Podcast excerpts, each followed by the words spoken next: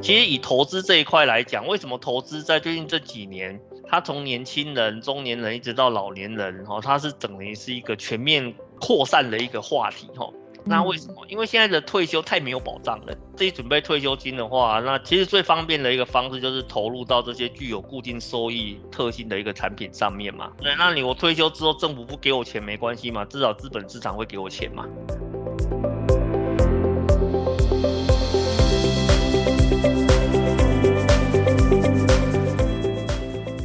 哦，第一个就是你要怎么去做一个系统性的学习，哦，这个是蛮重要的，因为你要先打底嘛。然后第二个的话呢，你要去根据你的生活的习惯限制，然后去找出适合你的交易方式。哦，那这个是第二个要去考虑的一个重点啊。那当然，我觉得最大的一个重点的话，应该是在第三个地方啊，你一定要把你赚钱跟赔钱的原因都给记下来，哦，这个非常的重要。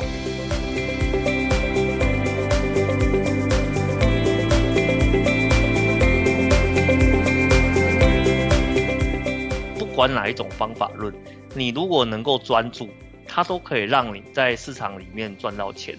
但是前提是你只能够选择一种。你在台面上看到了这些所有的投资达人，有哪一个的话呢？他同时用两套方法在投资的。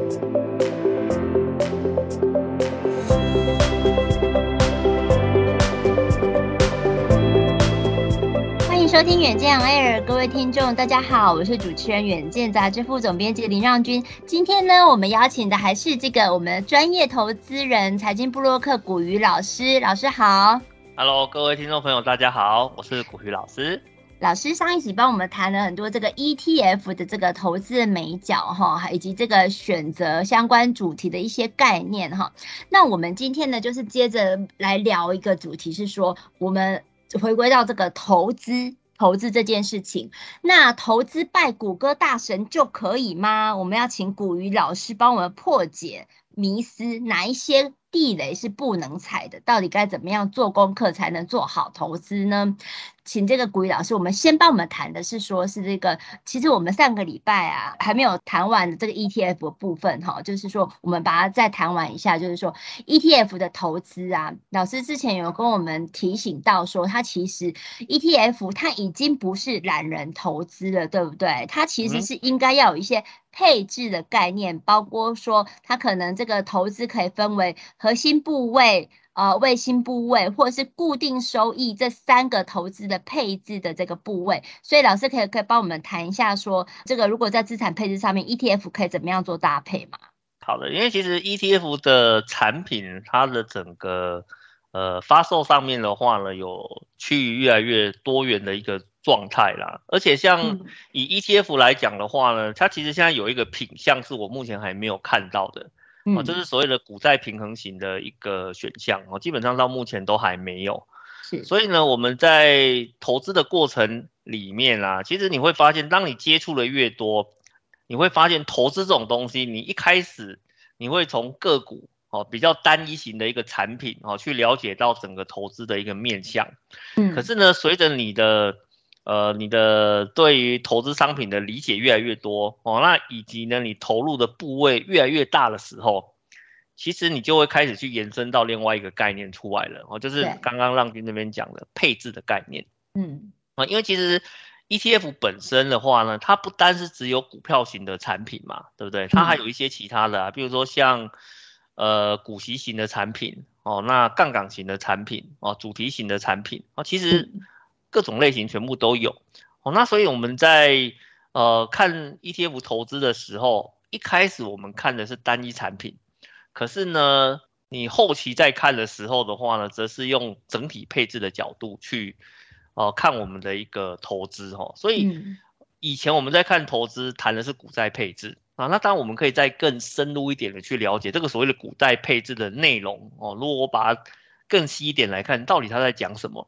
哦，其实呢，我们可以把它分成三个部分啊，一个所谓叫做核心啊，一个叫做卫星，然后呢，另外一个的话呢，叫做那个固定收益哦，这样子会比较哦，再更清楚一点哈，因为其实股所谓的股就是指核心跟呃卫星的这个部分，那债的话呢，哈，其实指的就是比较偏固定收益的这个部分。哦，那完整的投资应该至少有包含到这呃三个区块哈。嗯，对。那债的话就是债息啊，它可能会配发一些股息啊。哎，对对对对对。当然了，我们讲核心的核心部位指的是什么？其实我们在讲说，呃，核心部位的话呢，它比较偏向于是说，你有没有办法把呃，市场的基本报酬给拿下来，嗯，我我觉得这个是一个非常重要的概念哦。很多人对投资的理解啊，在进到投资市场的那个当下啊，就被扭曲掉了哈。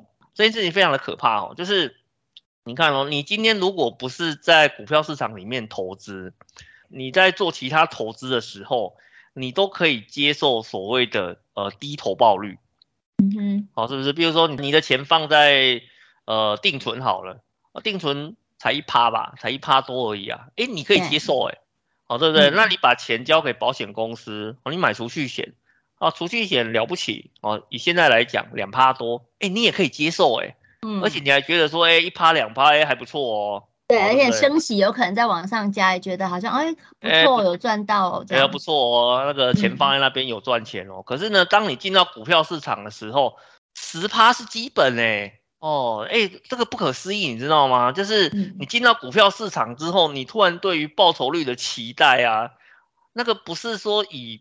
一趴两趴在增长，哎，是以倍数呢，以等比倍数的飙升，对不对？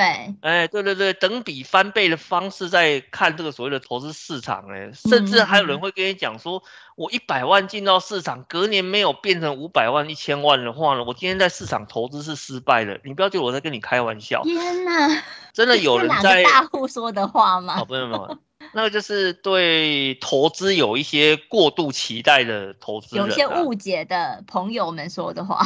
哎、欸，我们我们不会说他是误解了，也许他接收到的讯息就是这个样子。美丽的误会。对，但是对我们来讲的话，我我我们是不太认为会有这样子的一个呃状况啦。哦、嗯，所以我们会把投资的部分，好、嗯，会用一个比较稳扎稳打的一个概念来跟你做谈讨论哦。首先，核心就是呢，市场。每年呢，有机会可以拿到多少报酬，嗯、这个部分是你应该要先掌握住的啊。比如说，我今天市场整体报酬是五趴，那你对投资的基本要求就应该要五趴吧？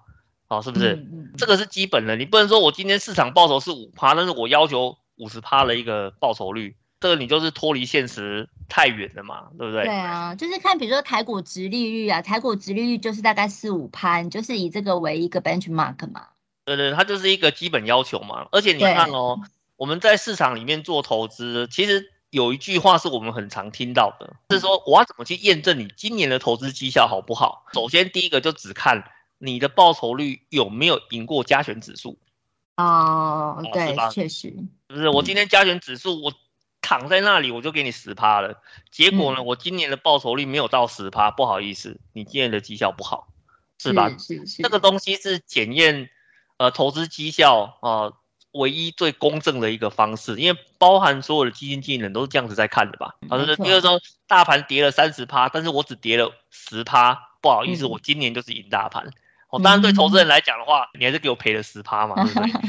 可是我们讲常常讲说，你你是要跟你的基准去做比较嘛？是。那其实，在投资市场里面，只要是谈到基准，那呃，整体的大盘的话呢，通常就被定义成绩效的一个基准，所以我们在投资的过程中，嗯、你要想办法把这个基准先拿下来，哦，这个才是你的首要工作嘛，嗯、对不对？对。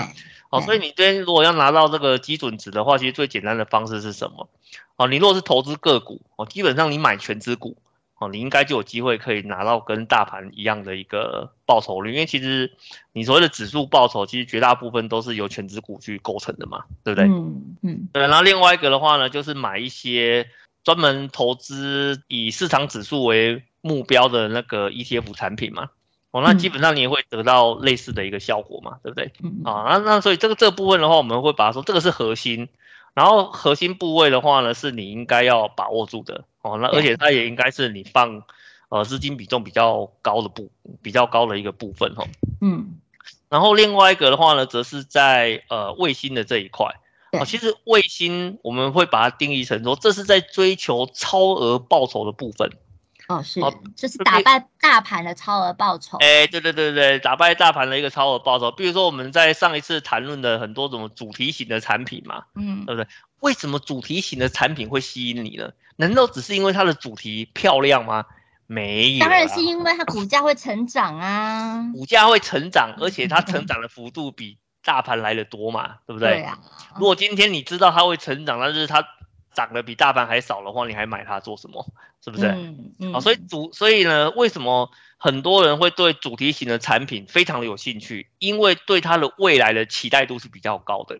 嗯。哦，那其实这一块的话，我们就把它定义成这是在追求超额报酬的一个部位。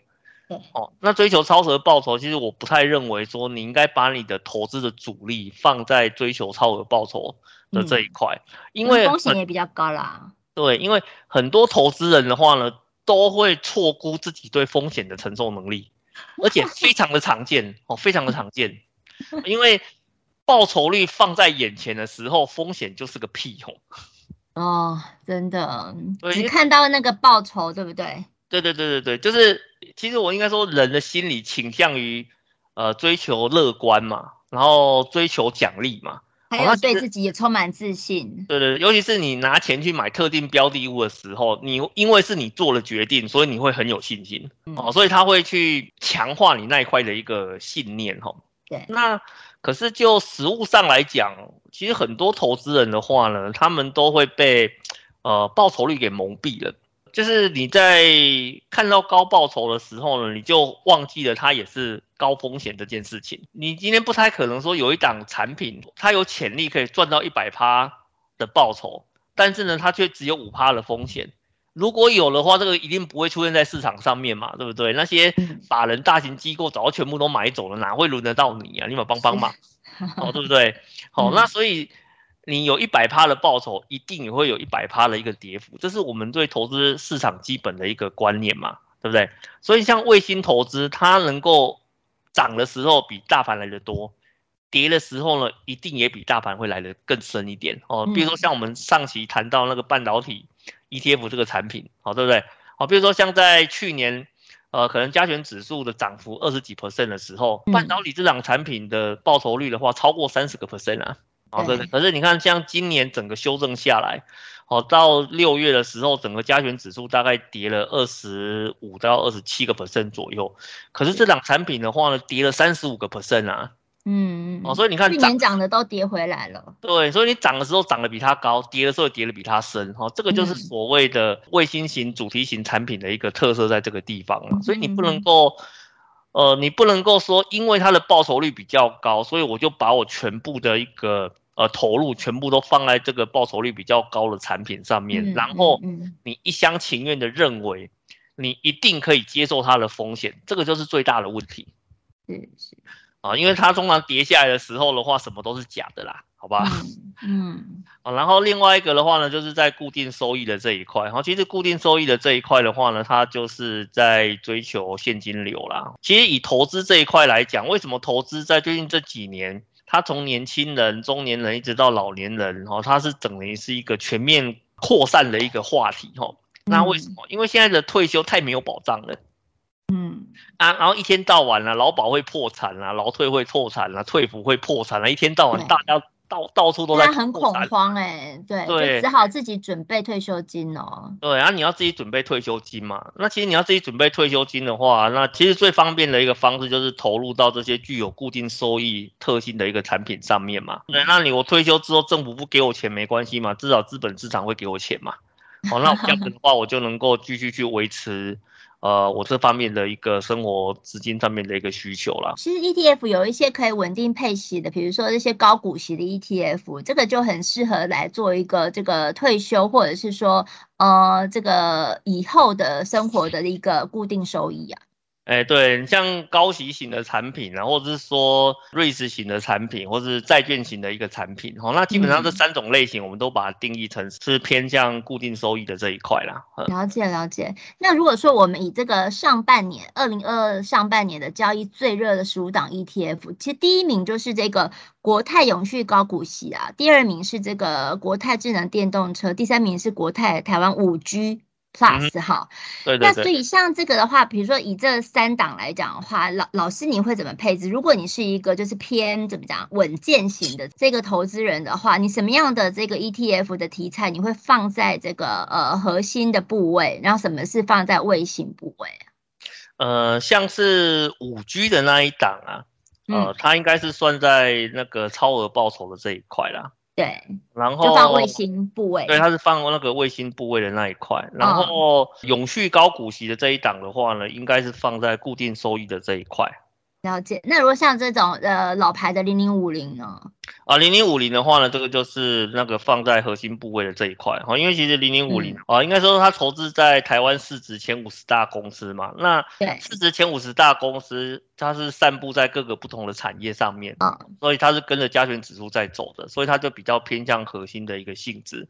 那像是国泰的那个五 G Plus 这一档的话，其实你从名字上就可以看得出来嘛。它是锁定在五 G 这个主题上面，特定题材的，嗯，它是特定题材，而且呢，它的整个成分股的话呢，大部分都是跟电子科技相关，然后它就不会有传产，嗯、然后它也不会有，它也不会有什么金融股啦，或是一些其他的特其他的产业，基本上都没有，嗯、所以它是一个比较追求超额报酬的这一块。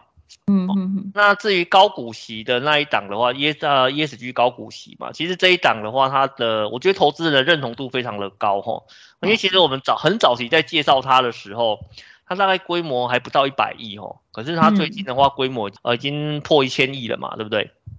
才两年多的时间就破一千亿，这个真的是蛮夸张的哦，代表投资人对于 ESG 加高股息这样子的一个结合哦，非它的认同度非常的高哦。那当然，另外一个特色的话是啊，以这一档呢产品来讲的话，那其实很多的受益人他的追求都是希望可以得到稳定的配息嘛。嗯，那我想国泰投信这边也做了一些调整哦，就是传统的高股息大概都是一年一配。那国泰这一档的话呢，它是采季配息哦，所以它就能够更贴近在投资人上面的一个需求啦。呃，我觉得这个部分投资人还蛮幸福的啦，就是呃，随着 ETF 产品的热络啊，我觉得投信也愿意花比较多的成本去开发新的 ETF 啊。像最近在永丰那边的话，还有一档啊，那个呃纯股型的 ETF，那它是采双月配。哦，双月配，然后两个月就配一次息。哦，优息存股那个是不是？哎，优息，哎，好，好像是，好像是，哦，就优息存股那那一档，哦，然后它就是两个月就配一次息，哦，也就是把配息的频率再拉高一点，哦，让哦参与这一档投资的投资人的话呢，可以在比较短的时间就有一笔现金可以来做一个运用，其实它就更符合。你在退休时对那个领息呀、啊，跟资金上面这个呃运用的，这个还蛮有趣的。像这种这个呃高股息然后的产品，它其实一方面可以摆在这个核心的部位，另外一方面它又可以归在这个固定收益嘛哈，因为它其实也有稳定配息的功用的。那像比如说大部分的很多人都有的这个像是零零五六这种呃元大高股息这个产品，老师你会怎么摆啊？呃，那个就是摆固固定收益啊，摆放固定收益是不是？对对，刚刚您这边所讲的，你要把它摆核心可不可以？可以啊，嗯、你可以把它摆核心啊，嗯、因为你其实我们常常在讲说投资这件事情啊，你如果年轻的时候股票多买一点哦、啊，就是那种偏股票的啊，那种核心啊，跟那那那种所谓的全值股啦、啊，跟那种超额报酬啊，你可以把比重放高一点。嗯，可是呢，当你随着你的退休越来越接近的时候，其实你的固定收益的比重应该要拉得很拉得很高才对啊。你对市场抗风险的能力下降了嘛？对，你年轻的时候你赔光了无所谓嘛，大不了再加班个五年六年，可能就回来了。嗯，可是我就问你啊，你六十岁退休之后，你还能够加班啊？不要闹了好不好，很难，很难、啊，就也是力不从心，对不对？对啊，不一定五十五岁就被公司 fire 了，也不一定啊，是不是？对，哦，所以，所以其实我们常常在讲说，有时候投资是在做一个未雨绸缪啦。那当然说，我们今天在，嗯、其实我觉得我们这一趴在讲个股债配置的这个观念啊，我可能会有很多的投资人会对这种讲法会嗤之以鼻哦。嗯嗯，因为因为。呃，其实我们这种东西还是回到我们在呃在上一 part 讲的一个内容哦，就是就投资很多让你觉得嗤之以鼻的东西呀、啊，其实就是人家验证出来的真理了嘛。好，对不对？啊，那在至于说你信或不信。哦，那也是你的选择哦。但是我之前在外面上课的时候，就会遇到一个很有趣的现象哦，就是当他相信的时候，已经来不及了。他学到教训的时候，钱已经赔光了，是吗？对，钱已经赔很多下去了。哦，那其实可能有一些也来不及了，或是说有些人对于他的一个投资啊，太过于信心度很高哦。比如说有，比如说我们有遇过那个五六十岁的投资人，他对于他在股票市场的信心度不知为何很高，他就觉得固定收益这个东西呀、啊、没有什么作用哦，嗯，那个浪费钱哦，那或者是说呢买什么债券来降低风险这种东西，他是觉得是没有用的哦，他就会把所有的资金都压在呃股票市场上面，而且是高波动的股票上面啊。当然你说多头行情的时候当然是没什么问题啊，可是呢你如果很不幸的哦哦，通常人是这个样子哦。当你不幸的时候，不幸会接二连三的一直来吼，也不知道为什么，啊，就是你倒霉的时候，股票市场下跌，可是呢，你又偏偏在这个时候会遇到一些事情哈，需要大额的金钱支出，你就被迫把你的股票给砍掉了。了解，哎，老师那我们小结一下，就是说，像这种用 ETF 来做一个配置，那核心、卫星跟这个呃固定收益，那你通常会建议大家怎么样去分配资金比例啊？其实分配资金比例的部分哦，我们的方法非常的简单哦，但是呢，也是很多人会嗤之以鼻哦，就是很多人会跟你讲，其实我其实你如果问我的话哦，因为其实。呃，我也不是很，我也不是很了解每个听众他的属性状况是长什么样子。对，哦，那我们给最基本的建议就是稳健型的，稳健型的会怎么样？也也没什么稳不稳健啊，就基本上你如果现在四十岁，啊、哦，那你的固定收益应该至少三四十个 percent 左右，然后其他的话就是你看你的核心跟卫星你要怎么去做比重的一个分配，但是我建议你核心的部分放多一点。哦，然后卫星的部分少一点哦，大概大概大概就是这个样子。当然，你的年纪越大，你的年纪啊，应该要你的固定收益应该跟着你的年纪不停的往上走。这个是一个最最基本的配置方式啊。当然，我们在跟网络的一些讯息在了解，或是说跟学员在沟通的时候啊，其实很多人对这样子的一个说法，他不一定能够认同。他觉得、嗯、他觉得太保守，他觉得这个说法哦完全没有贴近到他个人的一个状况。嗯，那我当然没有办法贴近到你的状况啊，你有帮帮忙，我又不是你的财务见证师，对不对？对对，我怎么可能会知道你实际的一个状况长什么样子呢？嗯、而且我也不知道你现在资金的一个状况是怎样，你现在资金是多还是少？我我不知道啊，嗯、因为有人可能到了五十几岁，他还是没有钱啊。嗯，哦，我们我们有遇过那个到已经到那个五六十岁了，结果他的账户里面只有，呃，可能可以动用的资金的话，可能只有呃不到一百万的一个资金，然后他他就会觉得你，他就会觉得说，老师，我的手上资金就有一百多万，还把这些钱大部分都拿到固定收益上面去，这样子我怎么可能会赚得到钱？哦，你这个建议的话，对他来讲，跟个跟个那个乐色建议是没什么两样的。其实这就回到，这就回到我刚刚跟你讲的那件事情，我又不认识你，嗯，对不对？而且我怎么知道你五六十岁只有那一点点钱？对，还是回到说自己呃手上有多少钱啊？还有就是说你的风险属性是什么？你如果是一个风险趋向的投资人的话，或许你的这个 你的这个卫星部位的这个压在这个成长型个股或者是成长型标的上面就可以多一点，但是其实还是要回归到一个。风险的平衡啦，哈，总不能够把老本都赔掉啊！即便你是很很勇于冒险的人，嗯，对赌徒来讲的话，赔掉应该是无所谓的。嗯、在在进赌场的那个当下，他应该是没有在 care 这样子的一个问题啦。对，他只想大家可能赚多少，没有想到可能赔多少这样。哎，对对对对对对。对，哎，所以这就是很好。我们等一下就就就接下来就是要持续进行到这一趴了哈，就是说。到底要怎么样做投资的功课？因为在做投资的功课，也是等于是你要在这个时候，你怎么样去培养你的投资的心态？那这样的话，你的投资的这条路才不会就是像老师刚刚讲到的，你如果遇到逆风的时候，哇塞，你整个天翻地覆，连本金都没有了。这样，那我之所以要聊到这个，就是因为我们这一题的主题是投资拜 Google 大神就可以吗？之所以要这样聊，就是因为老师观察到。这几年，因为其实投资也都是呃顺风顺水哈，台股也都是涨很大哈，就是在这个呃去年以前，所以呢也有很多少年股神，对不对？嗯、就是说你出生之赌，你一投进去，你就是翻倍赚的这种少年股神。结果没有想到呢，就是今年之后呢，就是整个呃大逆转，少年股神就变成什么国际级的韭菜，就是。就是不止他的这个呃赔进去的这个本呢，就是被收割，而且是被整个国际的投资人把它整个卷走了，就是变成是这个呃就是血本无归啦。所以老师你怎么看这个现象？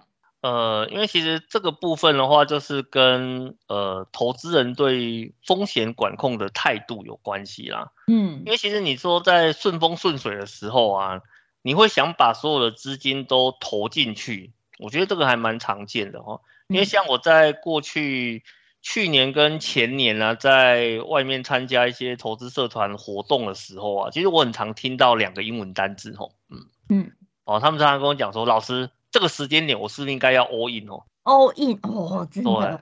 我在讲说你是德州扑克玩太多了吗？对啊，奇怪，为什么一天到晚在跟我讲 all in，而且不是一个人在讲，而是很多人在做投资讨论的时候啊，我们第一个会感觉到他的焦虑。他会非常的焦虑哦，就是讲说哇，现在股票市场这么的好，那我是不是应该要拿很多的想办法弄到很多的钱投到市场里面？他很怕跟不上车，对不对？对，他非常怕跟不上车，他很怕哦，那个那个财富重分配的机会来了，我这次没有跟上车子的话，下次不知道何年何月才有这个机会哦，所以他想要知道说我是不是这个时间应该来 all in 哦、嗯、啊，讲 all in 的的话呢，还有人。那个要借钱的哦，就比如说借信贷啦，或者是说把房子说贷款缴了一阵子嘛，对不对？然后重新去估个价钱做增贷哦出来，然后要去做投资的。嗯、我甚至还有遇过那个投资人啊，他是直接就辞职了哈，嗯，直接就辞职。哇，这么勇敢啊！因为你知道他跟我讲什么吗？嗯、他跟他讲说，他觉得上班很白痴啊。哦，一个月拿这个死薪水，不如去 all in。哦不是不是不是，因为呢，他去他他觉得他操盘的绩效比在公司上班领薪水的绩效还好哦。Oh. 因为这大家都会算嘛，对不对？你一个月在新公司领多少钱，嗯、全年领多少钱，然后呢，你在投资市场里面赚了多少钱，一年赚多少，嗯、其实你都算得出来嘛，对不对？嗯、那你在算这这个过程里面的话呢，就会有很多的感情就会加进来了。比如说你在公司上班。旁边那个同事很讨厌，啊，唧唧歪歪的，导致我上班的情绪不好。啊，右边这一个呢，我每次在做专案都一直对我那比手画脚的，哦，然后又不帮忙，然后那个主管的那个嘴脸看起来很讨厌。然后呢，开会的时候呢，一堆人都在盯我，心情很不好。啊，明明我觉得我做的很不错啊，但是一直被骂，啊，对不对？然后只领那一点点钱。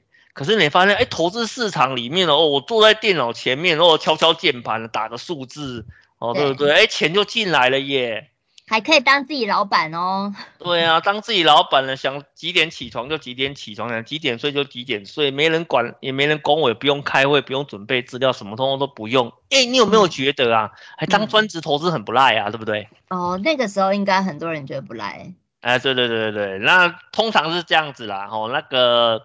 呃，股市大好的时候啊，然后呢，再加上了上班哦，那个心情不太好的时候，你就会觉得，哎，做全职投资很不错。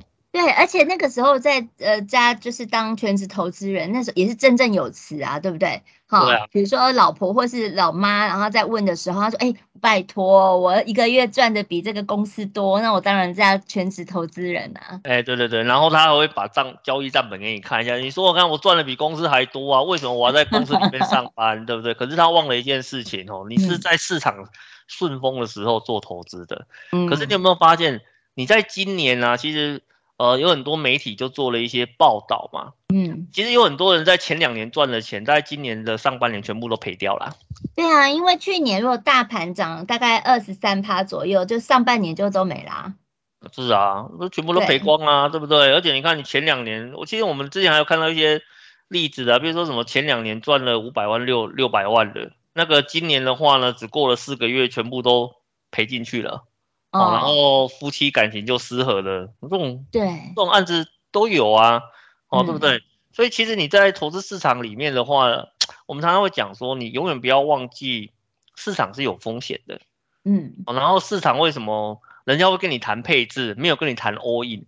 哦，不是因为呃跟你讲这件事情的人他的投资心态很保守，然后也不是因为他的钱比你少，哦，不是这个样子的，哦，不是这个样子的，是因为你在市场走过一遭，然后呢经历过好几轮的那个景气循环之后，哦，其实你慢慢的会去了解到，啊，有一些经典的话，为什么它会是经典？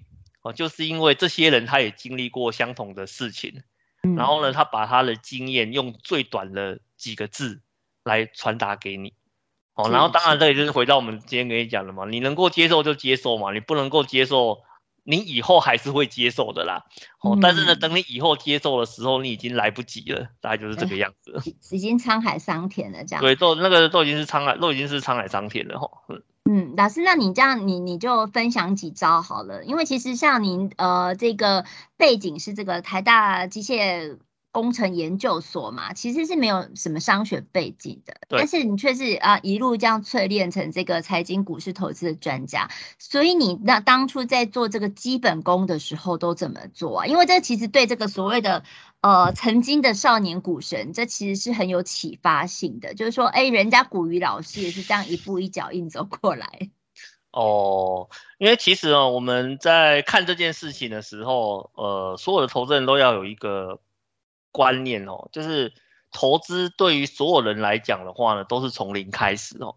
嗯，哦不不管你有没有所谓的商学的背景，我其实我常常会讲说，商学的背景啊，你没有商学的背景的话呢，你不见得学的比有商学背景来得慢。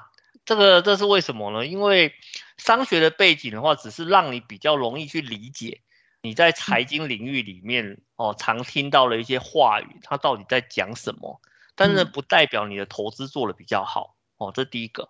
然后第二个的话呢，商学的背景处理的并不是投资这一块，他处理的投资的话呢，比较偏向于企业的购并哦，企业的估价哦，它比较是偏向这一块，但是它跟证券市场的交易。没什么关联性嘛，不然你去那个大学上课，你去学什么投资学，你去上课看看，你看他他到底在在教什么东西？是在教你都技术线，你怎么画线吗？没有啦，没有人在教你那个的啦。嗯，投资它其实是非常实务的操作啊。对，它是一个非常实务的一个操作啦。你要进到投资市场里面的话，你必须要对它感兴趣才行哦。但是这个感兴趣的话呢，我希望是你自己对它有感觉哦，而不是人家跟你讲说投资很重要，所以你就急急忙忙。冲到投资市场里面去，我我我觉得这个是两回事哦。因为其实我们早期为什么对投资很有兴趣？呃，我是到台北念书之后啊，才发现有投资这种东西哦。哦，啊，因为像我们这样，以前我们在，那不然以前以以前就觉得，呃，只有这个爸爸妈妈标会钱这样。啊，不是不是标会钱啊，我们那个很我们那个很小就在工作啦。哦，因为其实像现在不是都会说什么什么童工违法嘛，对不对？嗯嗯。帮帮忙我。我们那个国中就被叫去打工了，好不好？哦，有啊，我们也是小时候就在做家庭手工啊。对啊，那讲说你们不是手工是不是？你们是直接进工厂哦？诶，没有，我们以前的话呢，有去帮忙做一些 part time 的工作嘛，就是发什么报纸传单啊，什么鬼的。啊、那那那些其实我们 okay. 我们那个都有在做，但从国中就开始有在做这件事情了，嗯、所以其实。嗯呃，我们早期还没有到北部念书的时候，对我来讲，赚钱这种东西是怎么回事？然后赚钱就是你付出时间，然后你做的，看你做的这个工作的难易度。你如果是做的比较有技术性的工作，哦，那你的薪资就比较高。哦，那你如果是做一些比较很简单的，然后大家都可以做的，没有什么门槛的，哦，那你这个薪水就会很低。其实我早期对，呃，赚钱的概念就是这个样子。可是呢，我到台北念书之后啊，我发现竟然有投资这种东西，哦，就是以前是用劳力在赚钱嘛，但是呢，投资呢竟然是靠脑力在赚钱，哎，其实我觉得很不可思议哦，哎，我觉得很不可思议哦，所以我后来就对，呃，这一块非常的有兴趣，所以我们在一开始的时候，其实我我们并没有拿钱去参加所谓的哦，立刻进到市场里面做投资，没有。哦，因为。不了解嘛，所以我们没有马上进去，所以我去先去参加了那个所谓的投资的营队。以前的学校会跟很多的外校的话去办一些什么投资的一些团，这种暑期的投资团队嘛。嗯，哦，那时候我们大概就是每年都去参加那个投资的团队，哦，去了解一下这个，那这个投资到底是在做什么。然后后来的话才加入所谓的证券研究社啦。哦，我觉得就就是你后来确定对这个东西还蛮感兴趣的嘛，哦，我们就加入那个证券研究社，然后去比较有系统的去了解所谓的投资这件事情是什么。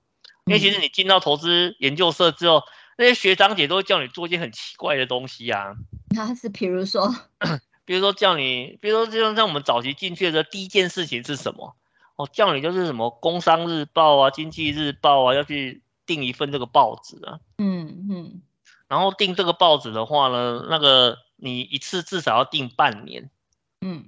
哦，然后刚好我们那那时候我就记得我们就是宿舍有同学对这件事情也有兴趣，所以我们两个是一起订了一份。对，哦、然后呢，不奇怪啊，这其实还蛮好的基本功啊，叫你看报纸，不是叫你扫地耶，还不错啊。没有没有，他是叫你去看报纸，然后那个报纸的话呢，我其实我印象是这个样子，那个报纸啊，那个那个早期的报纸不是大概有十几大张这样子嘛？对对对。然后那个我们一开始看的时候，一天大概只能够看一张或是两张报纸而已。嗯嗯。我看得很痛苦啊，因为不知道他到底在讲什么。嗯。哎、欸、啊！可是你后来的话，大概你大概也持续了至少两个月左右的时间，你才有办法把整份报纸在一天内把它给读完哦。这是大概知道他到底在讲什么东西。嗯。然后你在参加社团的时候，他也会跟你讲说你要去哪里找资料啊，然后财务报表要看哪一些地方啦、啊，还有一些技术线图的话呢，到底在讲什么意义哦。其实因这个在社团里面，我们可以做一个比较。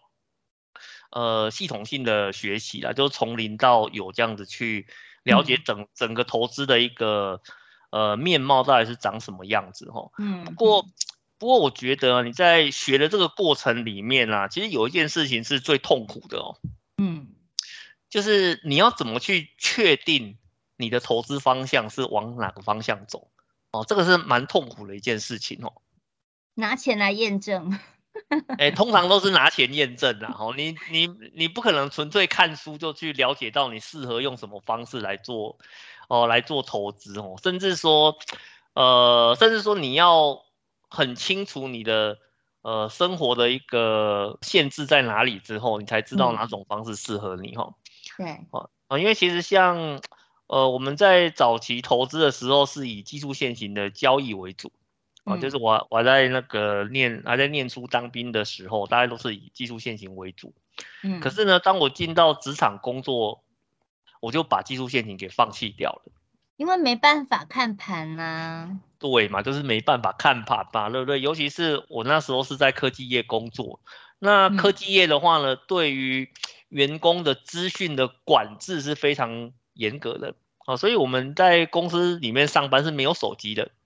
啊、uh, 啊！你没有手机，然后呢，你的电话呢又不能打外线，那你请问，现在你要怎么交易？嗯、其实我们还在在讲说啊，投资这种东西呀、啊，你最后的话，你要你必须要去根据你的呃你的日常的限制在哪里，然后去找到一个最适合你的方式嘛，对不对？因为你今天不能够说你明明就没有办法做这件事情，然后你又选择了那个方式做投资，真的是。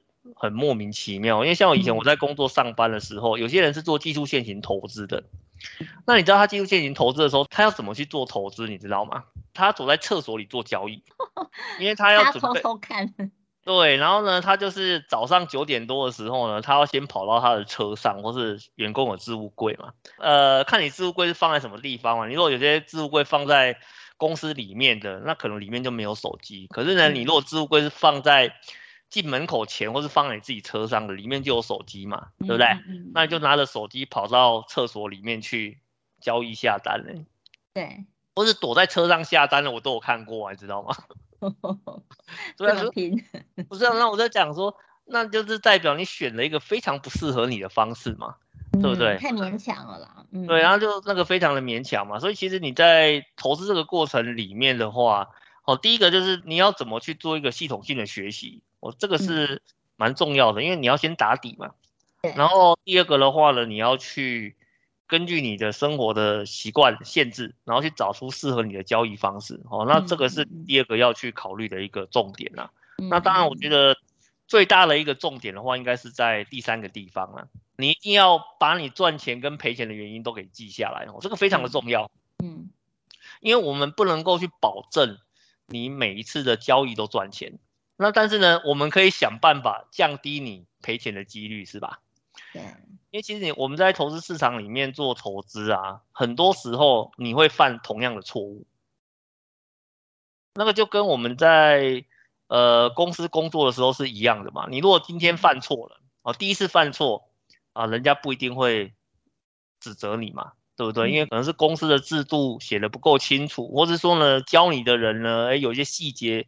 没有教的很详细，好，所以你犯了这个错的时候呢，其实不一定是责骂你，哦，但是呢，他一定会叫你写检讨，哦，就是说我为什么会犯下这个错，然后呢，我如果下次再遇到类似的情况的时候，我会怎么做？啊，我会怎么去减少这个错误发生，对不对？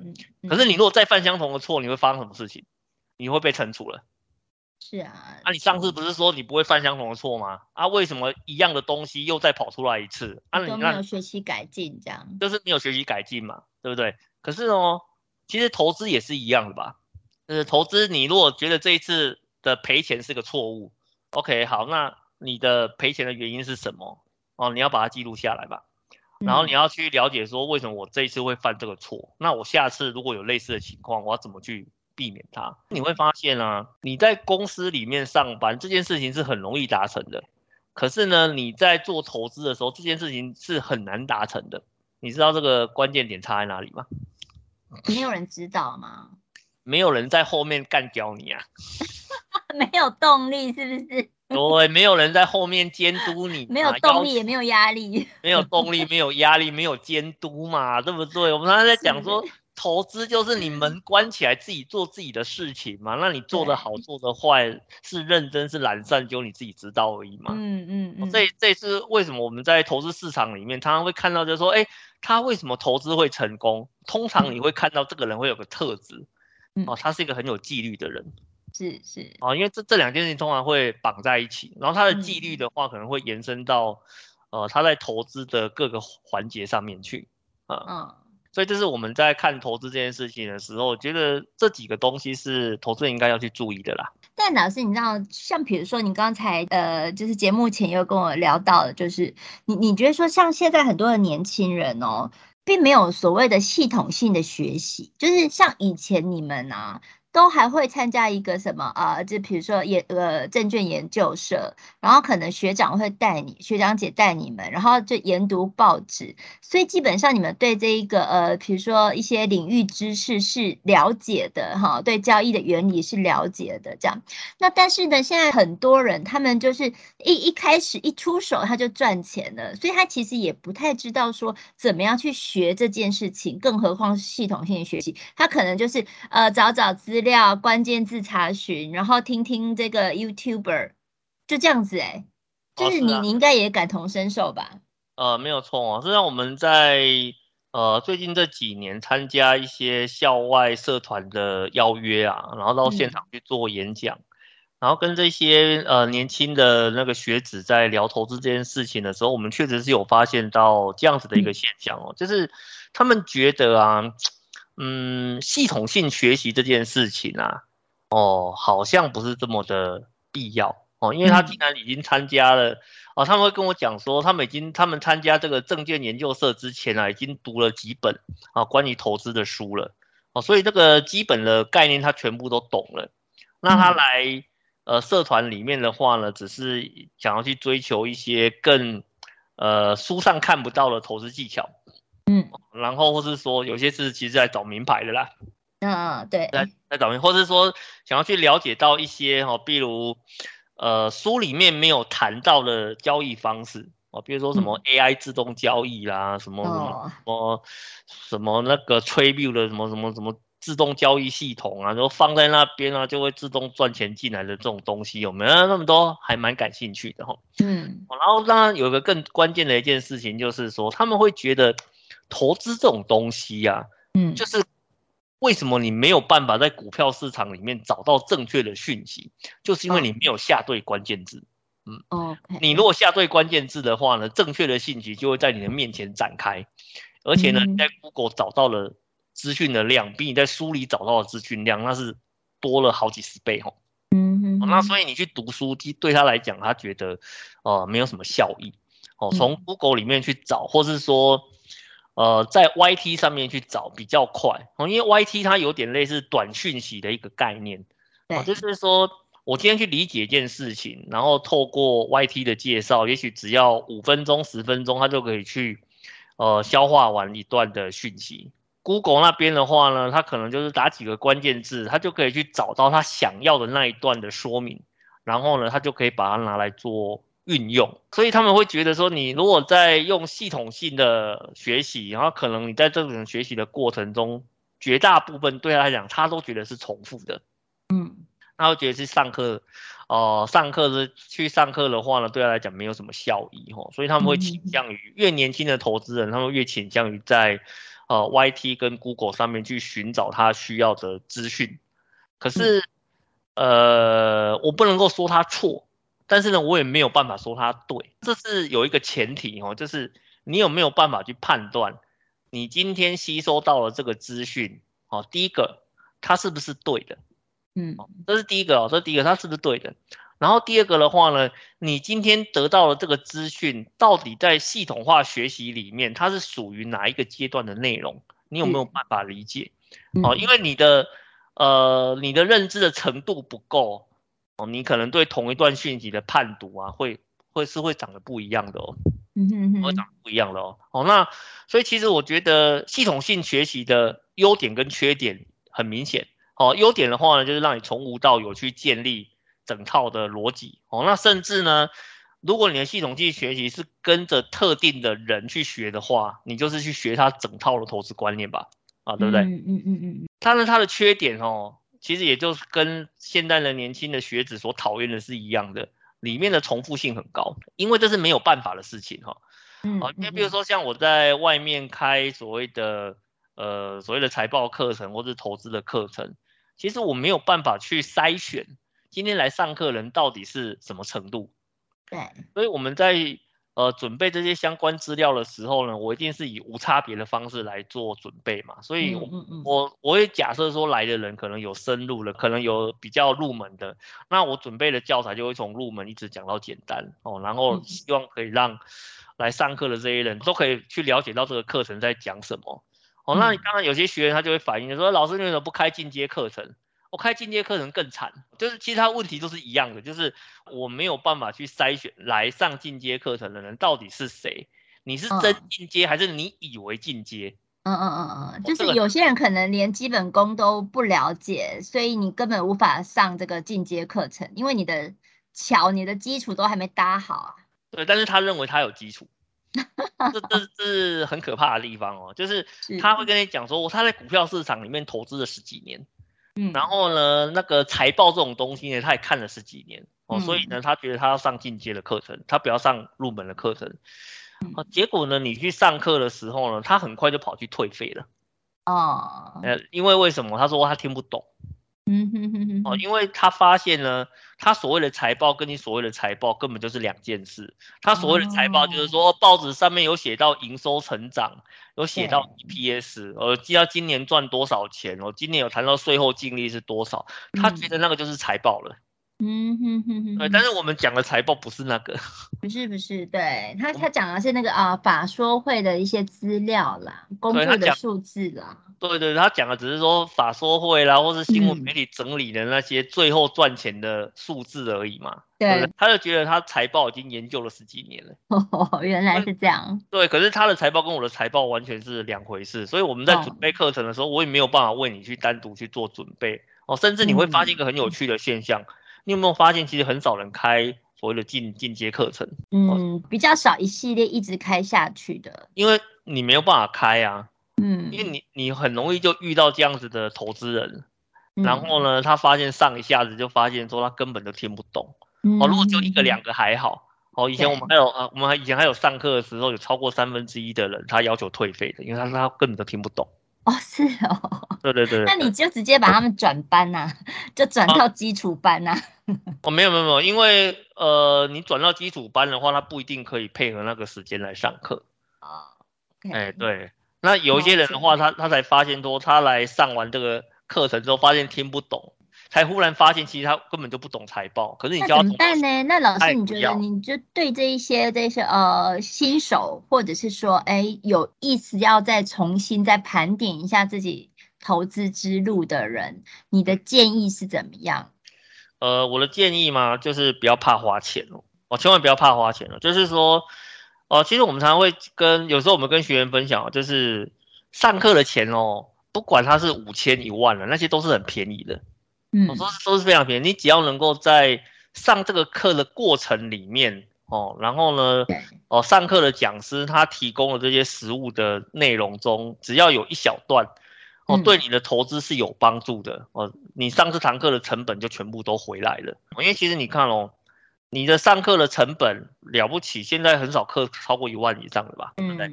那。三千啊，五千这个费用是很高的。那那那有人会觉得说三千五千很贵啊？问题是你在股票市场赔钱，难道你有赔低于三千五千的吗？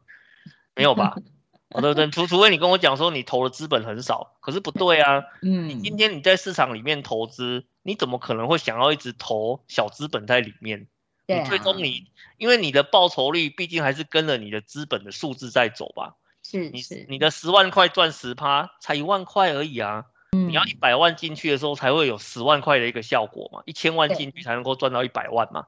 对不对？你不可能你的资本很少，然后呢，你要靠着 高报酬率去增高你的获利数字嘛？那个是比较不切实际的嘛？所以大部分你还是依靠你的成正比啊，对，呃，你还是依靠你的资金去拉高你的获利数字嘛？对不对？是。那你这样就靠着。资本去拉高你的获利数字，那其实你要想哦，你每天的涨跌幅随随便便都比那个上课费用多好几倍吧？嗯嗯嗯，对啊，所以你只要在上课的过程中，哦，上课的这些讲师他的实务经验里面有一些对你有帮助，可以让你去改善你目前的投资的状况的话，嗯、基本上都是划算的，哦，都是划算。就算再不济，看书可以了吧？嗯，我我们会跟投资朋友讲说，不要用。呃，网络当成你的全部的学习，因为那个很片面啊，很破碎耶。对对对，其实网络的特点的话，就是第一个它就是快，然后第二个的话，它都是碎片化的讯息。对。哦，那碎片化的讯息，它有没有用，要取决于你有没有办法去了解哦，这个讯息是放在。呃，学习路径上的哪一个点上面？就是你自己要去脉络化，但是如果你没有那个能力的话，这些资讯就等于是没有太大用处啊，没有参考性。对，所以像这个脉络化这个东西呀、啊，哦，我们会发现，呃，年轻的学子会对整理脉络化这件事情特别有信心哦，他会觉得说，哎，我今天不想要花钱上课哦，但是呢，我整理资料非常的厉害。啊，所以呢，我就可以在网络上啊，透过搜寻关键字啊，就可以把整个投资的脉络啊，全部整理起来啊，然后我再，嗯、我再透过网络做学习就好了，根本不需要花时间去上课，我也不想要花钱去买书，嗯、我就可以学会呃投资的这件事情。当然，我们不能够说每个投资人这样子做都是错的啦，也许有，也许有一些人真的是可以自己整理资讯啊，但是我们讨论的是绝大多数的人。其实你很难透过呃脉络化去整理出一个投资的逻辑出来，因为为什么？比如说，假设我今天呃写了一本书出来，你觉得这一本书的话，其实最重要的话，并不是说我把东西从无到有整理起来啊，最重要的话是说这本书其实涵盖了呃一个作者他的一个投资经验嘛，嗯嗯啊，或者是说这个作者他认为。哦，在学投资的这个过程里面，或是学书的内容的这个过程里面，哦，大概从，呃，从无到有，你应该要怎样去把它给看过来，你才能够理解它到底要讲什么？哦，因为你在写书的过程里面啊，不是只有你在写啊，哦，包含出版社本身，它也要反复的去做校稿。哦，那甚至说你要出刊前的话呢，还要找人做试读的一个动作，对，来了解说你这本书哦到底能够被多少的读者给接受。哦，那以及呢，你在整个文艺上呢有没有一些呃落差或是不通顺的地方，然后要去做一些修正嘛，嗯，那所以这其实书这种东西，哦，其实我从以前到现在的观念都是一样的，书这种东西就是最便宜的学习。嗯，哦，特别是投资的一个书哦，它就是一个作者把他的经验写成一本书，然后呢，让你用最便宜的代价去接触到他的投资的理念哦，大概就这个样子。然后这个投资理念的话呢，他会告诉你入门要看什么哦，中间要看什么，重点在哪里哦，大概都是这个样子哦，所以书是一个非常便宜的一个方式。哦，所以你如果今天不想要上课啊，没有关系的，至少去看书。但是你不要靠那个用网络 Google 或是看 YT 的方式来学投资哦，这样子很容易踩歪了啦。哎，是是，所以而且就是说找到好老师是不是也是需要一些美感？我我自己的小小的经验是说，是不要找那一种一直要报你名牌的。而是说，他真的是给你一套，就是说系统原理，然后投资的一些基本功的，像这样的一个老师，像古鱼老师这样的，就是可以告诉你说，为什么我这样投资，那为何，就是说它的原理是什么，就是这样的老师可能才比较值得去去上这样的课。应该说，他愿意把呃这个投资的一些前后的一个原因啊，跟理论。相关的论述都能够跟你来做分享的，哦，那我觉得这样子你去参加他的课程是会比较有帮助的啦，还有意义的哈。对啊，不然你今天去上了一个课啊，结果这个课里面的话呢，讲了一堆东西，你也不晓得这个内容到底是在讲什么，我我是不知道你去上这个课到底是为了什么目的而去啦。对对对，也总不能够一直就是去，只是去听名牌、报名牌，这样实在是太危险了。对啊，就听名牌或是听故事嘛，对不对？因为其实那个以前我们还有遇过那个学员，在我们上课的时候在抱怨的，那种参加某某老师的课程啊，就那个上课的时候啊，就是老师一直在吹嘘他这档股票赚了多少钱啊，啊，以前什么投资赚了多少钱啊，什么鬼的。然后，但是他为什么要这样子买？为什么要这样子去做选择？然后呢，你要。所以他们没有讲啊，然后你的参考的资料从哪里来，以及为什么你觉得这一档是你可以去做选择的，这原因都不知道，哦，只知道他整堂课里面吹嘘了他在以前的丰功伟业，我觉得你上这个课当然是没有什么意义的。了解了解，那我们这样总结一下，这个老师给我们几个这个建议，就是说你要有呃一个投资的新手，或者是说投资老手也是啊，然后要提醒说，就是对于投资要有一些系统性的学习。然后第二个是找到适合自己的方式，像古雨老师，你就是属于这种不看盘投资的嘛，哈，就是你自己有自己的一个投资之道。那第三个话就是说你要去记录，就是所有交易的这个成败的经验，找出为什么。是成功的，为什么是失败的？然后就是再从这里面去找到你自己的一个纪律了哈。第四个是说啊，真的是需要做一些这个投资上面的一些自己的学习上的投资，要去找到好老师，上对课，要读好书哈。大概是这四个建议啊哈。老师还没有要补充的？这个我想要再补充一点哦，就是哦，你在。呃，学习的过程中不要三心二意的哦，啊，因为为为什么三心二意呢？因为我们在投资市场里面的方法论哦非常的多哦，比如说你有时候基本面的方法论、筹码面的方法论、技术面的方法论，我们必须要跟呃听众朋友做分享，是说不管哪一种方法论，你如果能够专注，它都可以让你在市场里面赚到钱，但是前提是你只能够选择一种。你千万不要想说，就是，呃，我今天各种方法论的话呢，我来个截长补短哦，我就可以呢集所有的大成，在投资市场里面呼风唤雨哈。嗯，我觉得有点想太多了，因为其实很多的方法论啊，它的交易的逻辑都是颠倒的。我们讲个比较简单的，比如说基本面跟技术线型好了。嗯，我通常啊，技术线型的卖点，哦，是基本面的买点。哦，这个这个是很常见的啊，因为因为你你看哦，你如果说基本面的投资，那基本面的投资的话，它会去计算一个所谓的呃当时合理的进场价格吧？对，对不对？你如果有兴趣，你可以去看一下，通常哦这个价格啊，一定跟市价稍微会有一点点距离哦。嗯，你如果今天啊真的来到这个价格的时候，对技术线型来讲，大部分都是破线。嗯。那、啊、你如果破线，技术线型是怎么教你的？技术线教你说破线就要跑了啊，嗯，你就要赶快卖掉啦，嗯、对不对？嗯、可是你如果是基本面跟你讲的话，是说，哎呀，今天好不容易啊，我等了好久，终于来到了这一个、嗯、我觉得还不错的漂亮的买点，漂亮的 买点了。那我想请问你，你如果你是同时学基本面跟技术线型，你在跌下来的那个瞬间，那个点到的时候，你选择哪一个？又人格错乱了。呃，没有，通常都是以你当下自己的感觉为主嘛，对不对？